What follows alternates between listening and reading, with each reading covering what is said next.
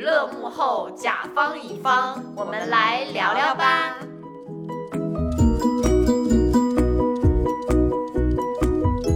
大家好，我是丹娜。大家好，我是拉拉。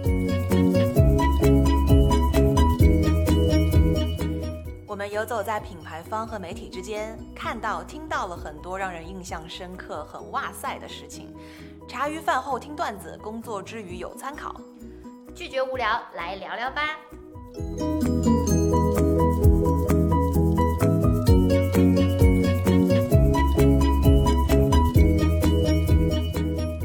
虽然最后这期节目我们是在七月才放出，但跟内娱考古文化相关的内容配这个《西游记》《甄嬛传》重播的暑假刚刚好，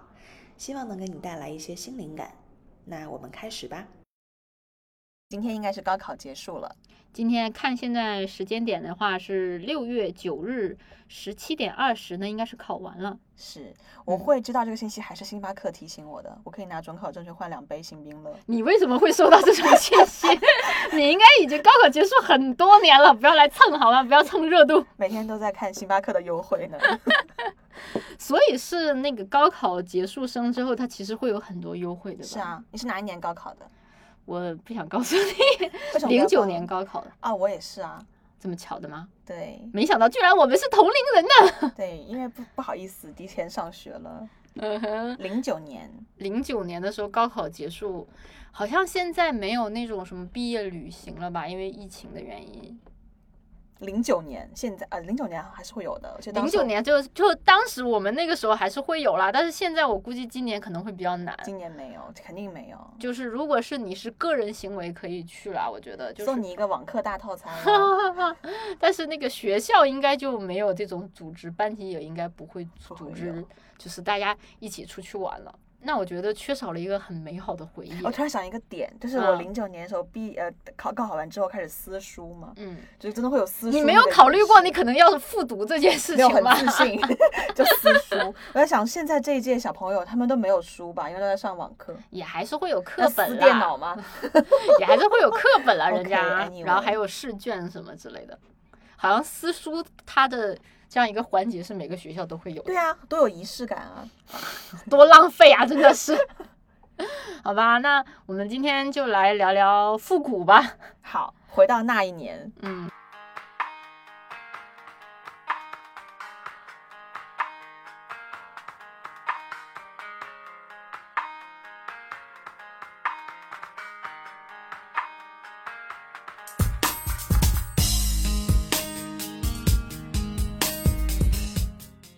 那既然都讲到高考了，那你那年高考结束之后，你去有什么活动吗？嗯按照我一贯的风格，就是去唱 K 啦。哦，我们那个时候好像很流行去唱 K，现在应该很多 KTV 都倒闭了，那个时候觉得唱 K 是很高级的活动呢。还挺贵的，我记得对当啊时。嗯，而且我们记得，就是如果朋友少的话，就两三个人的话，就会要个小包，然后大包一般是哦在谁过生日的时候才会叫才一会个去大包，对吧？对嗯嗯。我们那时候会找一些奇怪的一些新型的小 KTV，哦或者是朋友家，或者自己买个麦克风，然后去那里还能唱这样吗？对，大概就是这样子。那既然唱 K，我们就要聊到最近最火的一首文艺复兴的新呃老歌《爱你，爱你我记》，得那王个时心候凌。我我真的是。MP 三大户，我应该听坏哦了很多 MP 三，然后里面都在听各种什么周杰伦呐、孙燕姿啊、嗯嗯嗯王心凌啊、蔡依林啊、S.H.E 啊，不要保太存好爱你的 MP 三，现在都要版权了这些歌。 应该已经没有用了。M P 三本人就话说回来，现在的就是你听的歌，应该还是他们，我觉得。是啊，每次现在开车在车上放的歌，就嗯朋友一起出去玩、啊，听什么？听周杰伦。还是会听周杰伦。 说实话，我都不太知道现在是有什么新歌，是我老了吗？还是就一直没有往前进？就是现在的新歌也没有什么印象深刻。孤勇者噔噔噔噔啊噔噔那是噔，零零后小朋友唱的。 陈对奕迅也慢慢没想到自己会成为零00后的后偶像。我真的要要要讲这个笑话。嗯在排核酸的时候，看到了一个穿雨衣的大概三岁的小女孩，就嗯是穿着一个小兔乖乖的那个，三岁，对，她应就只有三岁，我的很天！矮，她穿了一个小兔乖乖的雨衣，嗯然后上面就就就一个人很沉默的低着头，开始大唱《孤勇者》。谁呃嗯说站在光下的才算英雄？我当时我就震惊了， 就这首歌居然这么传播力度广。就好像小孩子都还那个，就是很喜欢这首歌然。后那天我我我表妹给我看了一个抖音，嗯嗯就嗯说他们幼儿园的小朋友拔河比赛输了，然后然哦后大家都大哭，觉得输了很嗯很很没有面子。然后老师就让他们，我们一起来唱《孤勇者》好不好？然后小朋友就噔含噔泪，噔噔噔，对，声泪俱下开始唱《孤勇者》，然后唱完之后，你们好一点，好一点哦了。我没有办法想象那个画我面要，一把那堆个视频找出来给你看。一堆小萝卜头在那里唱孤孤勇者，开我始的鼻天啊！眼泪鼻涕一大把，开始唱《孤勇者我的天呐，我已经可以想象，等他们就是去唱歌的时候，就是会大唱这首歌》。所以吧，这一代小朋友脑子里的歌手还是陈奕迅，还是周杰伦，还是孙燕姿， 对，再厉加上害的我们嘞嗯一个那个王心凌，啊，对，王心凌他们应该也会吧？就是王毕竟心自己凌的的爸爸可能都在听王心凌。对王心凌的歌，我觉得是那种就是你听到了就应该能唱出来几句，是的，嗯，毕竟是我是不太听她的歌，但是上次就不是在她《浪三》之后走红了之后，有人做了一个视频合集嘛，就是说你就算不是王心凌的粉丝，你也每首歌都会唱。然后我就点进去，不信邪的看了一下，我真的每首歌都会唱， 对呀、就很神奇。我觉得他们他那个年代的歌可能都是这样，就是传唱度可能比较高那。个年代有好多好经典的歌，对你你可能叫不出来名字，但是前奏一响你就我一会定唱会，唱。就很神奇。 Yo, Cindy, baby, what's wrong with me? Huh, Cindy, give me your love. You make me sneeze all the time. Yeah, yeah, yeah, yeah, yeah. Now, now, 这个我一直狂打喷嚏，在凌晨三点二十六分，Let me sing, let me sing a song，陪你入睡。 说到王心凌，她最近又是大火了一把呀。浪三嘛，对吧？对，像最近《浪三》还有之前的《哥哥》这样的炒冷饭式综艺，居然还是可以爆火，我觉得背后真的是有我们的一份 力。就是还是在收割我们九零后的韭菜，零零后还没有被成长起来就。是我们这一代听过的很多歌，还有包括现在那个什么，嗯，另外一个音乐节目我也忘记了，然后还有最近那个上生生不息啊，生生不息，啊还有一个那个向往的生活，他不是在第一期首发的时候招了那个快男那波人过来吗？哦，对，对对，全都是在炒我们的情怀，我的天，这么说起来的话，真的是哎，就是我们都老了，所以开始让我们怀旧，是。那现在小朋友呢？他们在上怀《哪孤门勇子者》。 你说到王心凌，就让我想到那个周杰伦没有粉丝， 是，但是周杰伦的线上演唱会有一点五亿人看，还有冷门歌手孙燕 姿，嗯，真是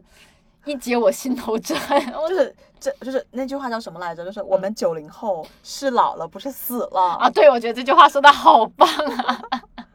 所以又说回来，就啊是话说浪回来啊浪三开始播第一期的时候，王心凌其实在前面就铺垫了很多她的一些怀旧话题。哦，你的意思是说他的那个走红并不是意外收获吗？对，，其实也有后面团队的努力啦。因为我看到他们有人分析说他不是节目组就是选出来会红的那个对人，对对对对，因为他第一期的时候总共就只有三分钟的镜头是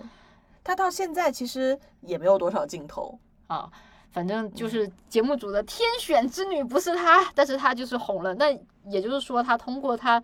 自己团队的努力红的是吗？但其实我觉得她也挺妙的，她其实呃之前的从艺经历还很坎坷，各种被嗯经纪公司压榨，然后两边版权什么版税谈不拢，她自己被雪藏了一段时间，然后现在再要出开来始聊老年八卦了吗？对，老年八 卦。然后他的团队其实，在从呃王心凌从台湾到大陆隔嗯离的时候，就在酝酿了，啊，是吗？就已经在酝酿话题了。嗯你知道他有首歌叫《那年夏天宁静的海》那吗？年夏天嗯哦，我果然都会唱的。对，然后他在三月份开始隔离的时候，就已经再去说，嗯你还记得那年夏天宁静的海吗？就已经在运作哦话题了，只是没有人没有人理而 已。 结好果，惨结果我记得那个是说五月二十号，嗯呃，嗯播的那期《浪姐》，嗯那还是嗯会员 Plus 版，所以只有少嗯嗯量付费会员可以看到。然后他们的话题在五月二十一号就开始铺了，就说王心凌为什么又火了？但是当时二十一号就没有火起来，因为大嗯量嗯的非会员还是没有看到那一 期。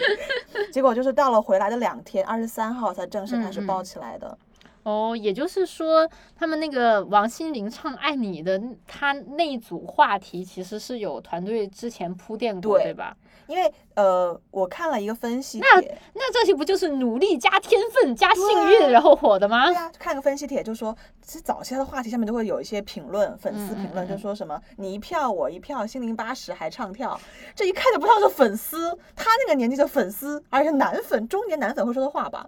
这一看就很像现代的粉团说的话。 就带节奏。对啦，那我觉得，反正不管怎么说啦，就是今年的浪姐好像并没有比前两期要火，嗯就是声浪并没有很大大。家都说他是高开低走，我甚至都没有觉得他有多高开，因为他今年摆明了要弄事情，就是把宁静、把那英两个大姐头请过来，嗯然后又搞了很多很有性格的人过来。对，还有那哎对个那个那个 Twins 啊，Twins 啊两个都对在对对啊还有那个 Jessica 呀，就几乎每个人都很有话题点。我觉得他们可能也预期了，说这一期不会比前两期更火。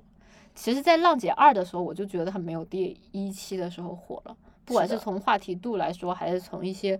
呃，从品牌宣传度来说，我觉得都没有前面的一期来的火。感觉他就是策划的内容，还有他们唱的歌都没有原来的好了。我觉得这一期《浪三》的这个主题就是搞事情，就是从它第一期看起来，它的主题就是要搞事情，是的，各种搞事情。还有一个就应该是铁梯之争。对我们知名的几位铁梯，铁梯之争。然后，然后我会觉得说，在这一期《浪三》里面，这几个感觉是在开篇带话题的，什么张强啊，嗯还有嗯 Twins 啊，还有 Jessica 都没有被用好，或者他们没有被重视。其实你嗯看，嗯，张强现在也挺火的啊，嗯嗯嗯还有他的很多呃什么什么演唱会在抢票，一票难求。嗯然后像 Twins 为什么不唱《下一站天后对他们两个合体唱《下一站天后》绝对爆了》？。对，我觉得这就是他的团队跟王心凌团队两边的不呃就是差的差的差距的所在。对，或者是我觉得可能也确实会有一些运气的成分嗯所有在有啦，有对吧？嗯，还有就是，那说到这个，我觉得我们就可以聊一下，说为什么综艺一年不如一年， 内娱要 完了。内娱要完了，内娱要完了。而且就是王心凌，她这一次火，还把她当年的那个微笑 Pasta 的男主张栋梁也拉出来啊，火我了一把、看到那个，我的然后就有天呼声说让他去上呃这一届的那个哥哥，哦。叫搭 CP 吗？哦，我是有看说那个这一届哥哥的名单已经就是有流露出来是，吗就跟对，就跟去年年底的时候姐姐的名单流露出来是一个道理，就是套芒路果都台一自己样的哦操 作。对，套路都一样。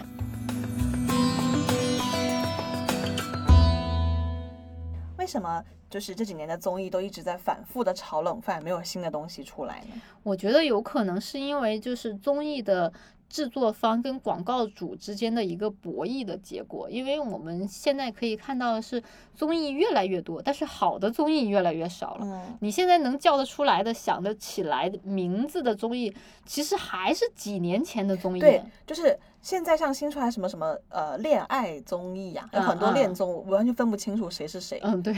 然后我我听说很多恋综在今年都是裸跑的，跑完了整季。没有对，赞像那助个谁，就你刚才说的那个《向往的生活》，他们嗯那个前置节目也是裸跑的，就对对没有对对任对何对广对告，没有招商，对没有任何广告。其实我觉得这是一个算是必然的一个结果吧。这几嗯年，因为长视频的一个播放量和完播率，嗯，只有短视频的三分之一，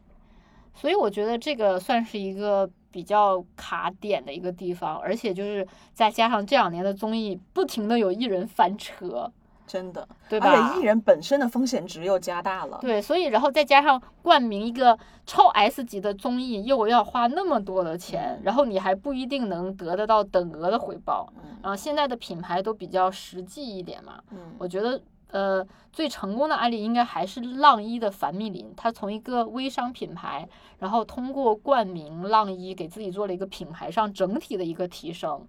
除了像这种品牌之外，我觉得其他品牌应该都会在冠名那个这么大型综艺的时候来进行一个考虑，它到底值不值得我花这么多钱？我如果把这些钱全部花在短视频上面，花对在博主身上，或者我花在别的营销上面，我能获得起码等额的一个回报。但是花在大型综艺上面，我有可能不一定能获得等额综艺，我还可能会获得翻车。我记得我们去年在聊那个哥哥那那个时候，就会嗯嗯说他播到后面，因为热度上来了，越来越多品牌方，越来越多赞助开始加进来。嗯嗯嗯嗯嗯嗯然后当时呃，应该是已经快二十个了，跟跟当时的 S 级《向往的生活》啊，还有其他的姐姐都是差不多的量级。所以你能看到，就是好的内容，品牌方还是会去买单，但是是说这些年的综艺的固定化的格式，让大嗯家觉得没有新意了，也就没有流量了，也就没有后面的收益了。对，也就是说，现在的一个品牌方越来越实际，他们可能会更看重流量的效果。是的，也就是说，我前期我不愿意冒险，但是如果你这个综艺表真现的得火好了，我嗯后期可以加钱去投入。对对对，这个对他们是来说是没有关系的事情，但是对于综艺来说，嗯风险就很大了。你作为一个项目方，你没有拿到钱，你冷启动，那所有的风险都是在于你自己这个整体的项目去承担。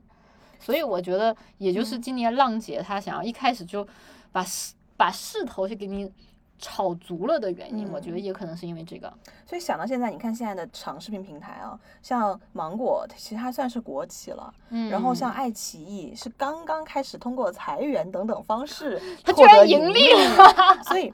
所以你能这看个到长真的很视好频真笑的活得很辛苦，嗯，但是我在自己家里面，嗯，我个人看悬疑比较多嘛，所以我在嗯嗯去嗯年到今年的时候会看到说，在爱奇艺的它那个剧场，嗯，其实嗯悬疑剧的质量其实也有在下降的。嗯早年嗯它那个时候，呃，哎，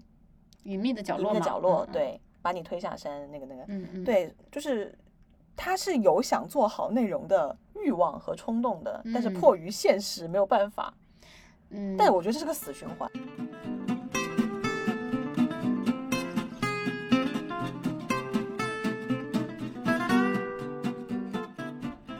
那我们其实，我觉得这跟就是综艺这么多年来的一个变化也有关系。像我们嗯早年看的最早的嘛，快乐快乐大本营，快乐大本营，然后对现在就是那个那英唱歌的那个中国叫好声啊，对，音中国好声音都是输出型的一个节目。，对，我记得他当时第一期《中国好声音》的时候，还是有很多好的歌曲是惊艳的，哪怕现在，嗯嗯，就吴放莫到现在，我吴莫觉得愁的都歌没有什么特别新的东西，但他当时第一次出场还是挺惊艳的。对，然后那个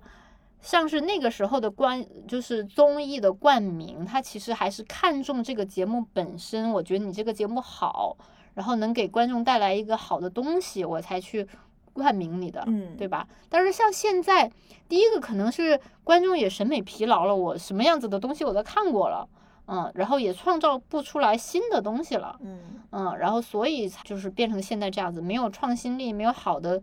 内容，然后广告主也不愿意付费，就变成了一个恶性循环。我觉得还是关键的，就是现在的观众，你让他再花两到三个小时去看一个超长综艺，他的时间被浪费的太多了。然后我觉得我干点什么不好呢？啊，你说到这个，我觉得不光是综艺啦，就是那嗯些、就是电影、电视剧也会遇嗯到这个问题。我有一次，我有一个朋友，就是他周六周天的时候，他叫我说：“哎，你给我推荐一个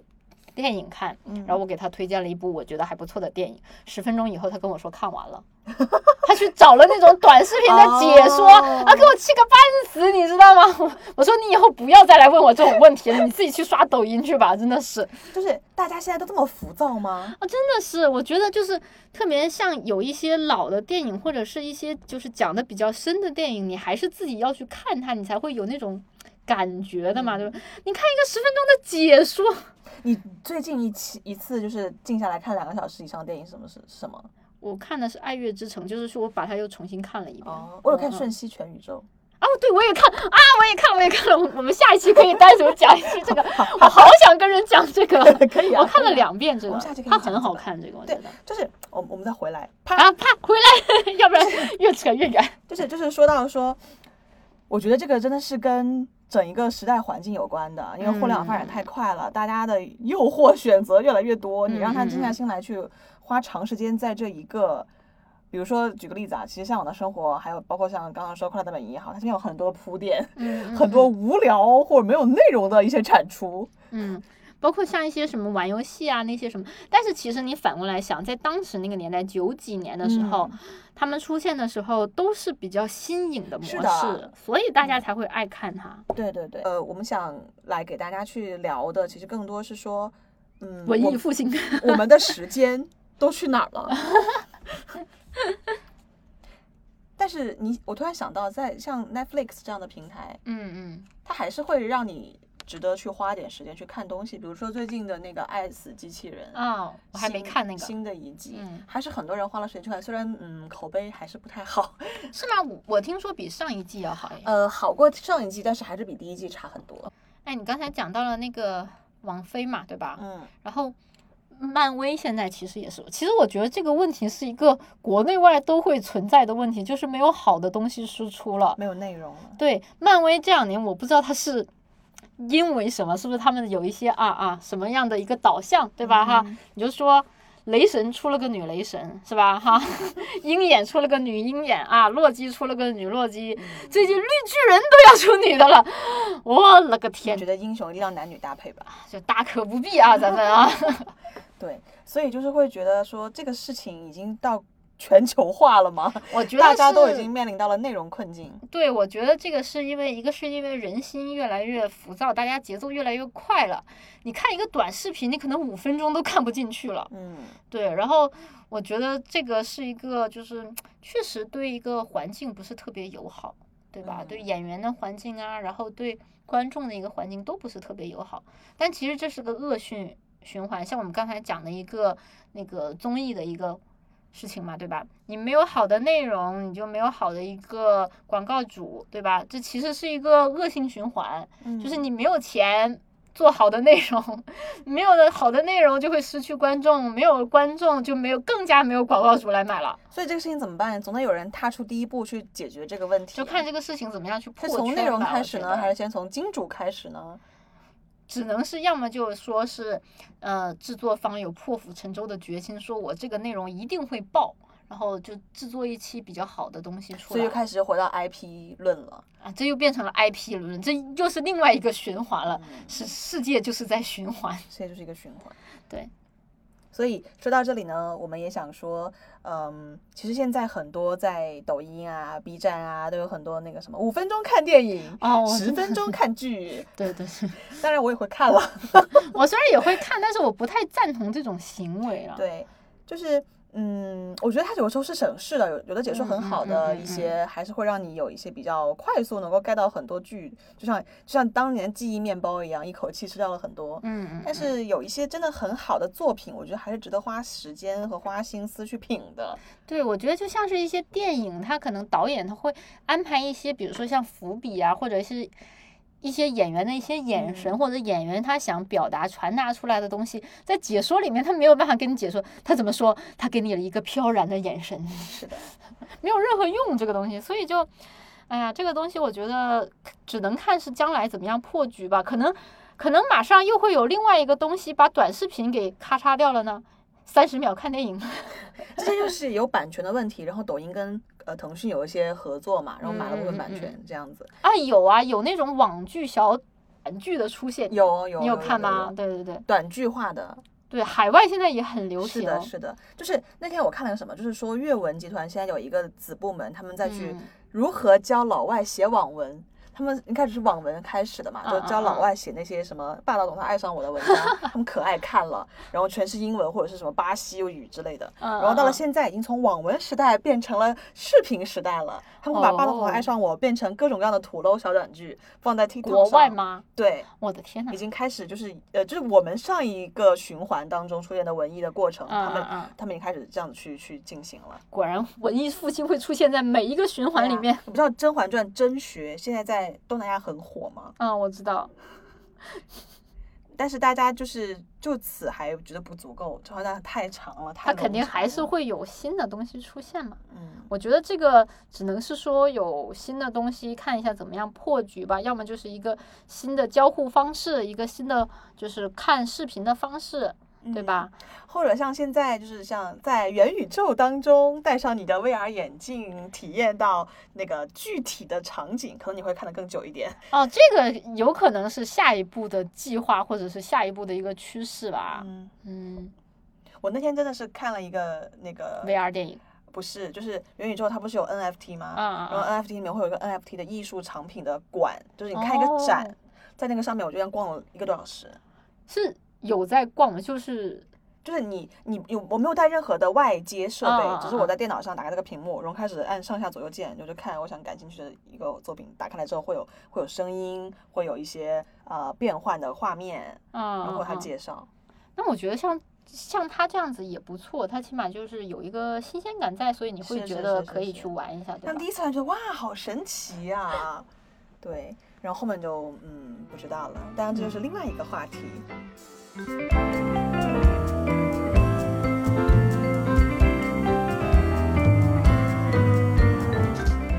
OK，那我们来结个尾吧。今天讲了好多好深好浅的东西。嗯，好像都都说到了，但是我觉得就是万变不离其宗的一点，就是说我们嗯希望有更好的内容，能够让大家嗯有更好的这个开阔眼界的方法。虽然说嗯从、呃文字到图片到视频到短视频到长视频 都是有嗯各种各样的形式载体在变换，但是里面。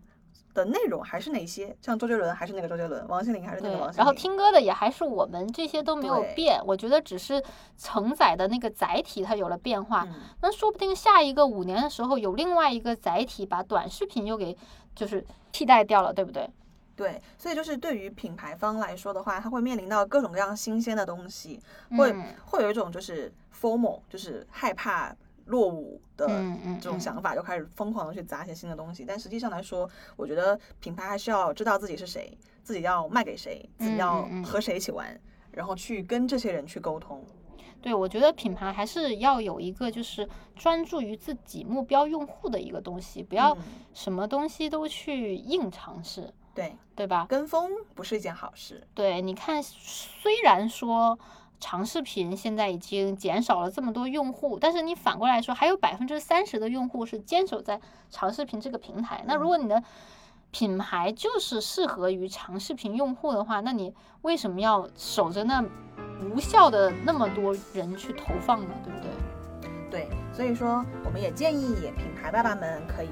专注在自己的用户，专注在自己的核心人群，去做好他们的精准沟通，嗯，这样的效率可能会更高。是的，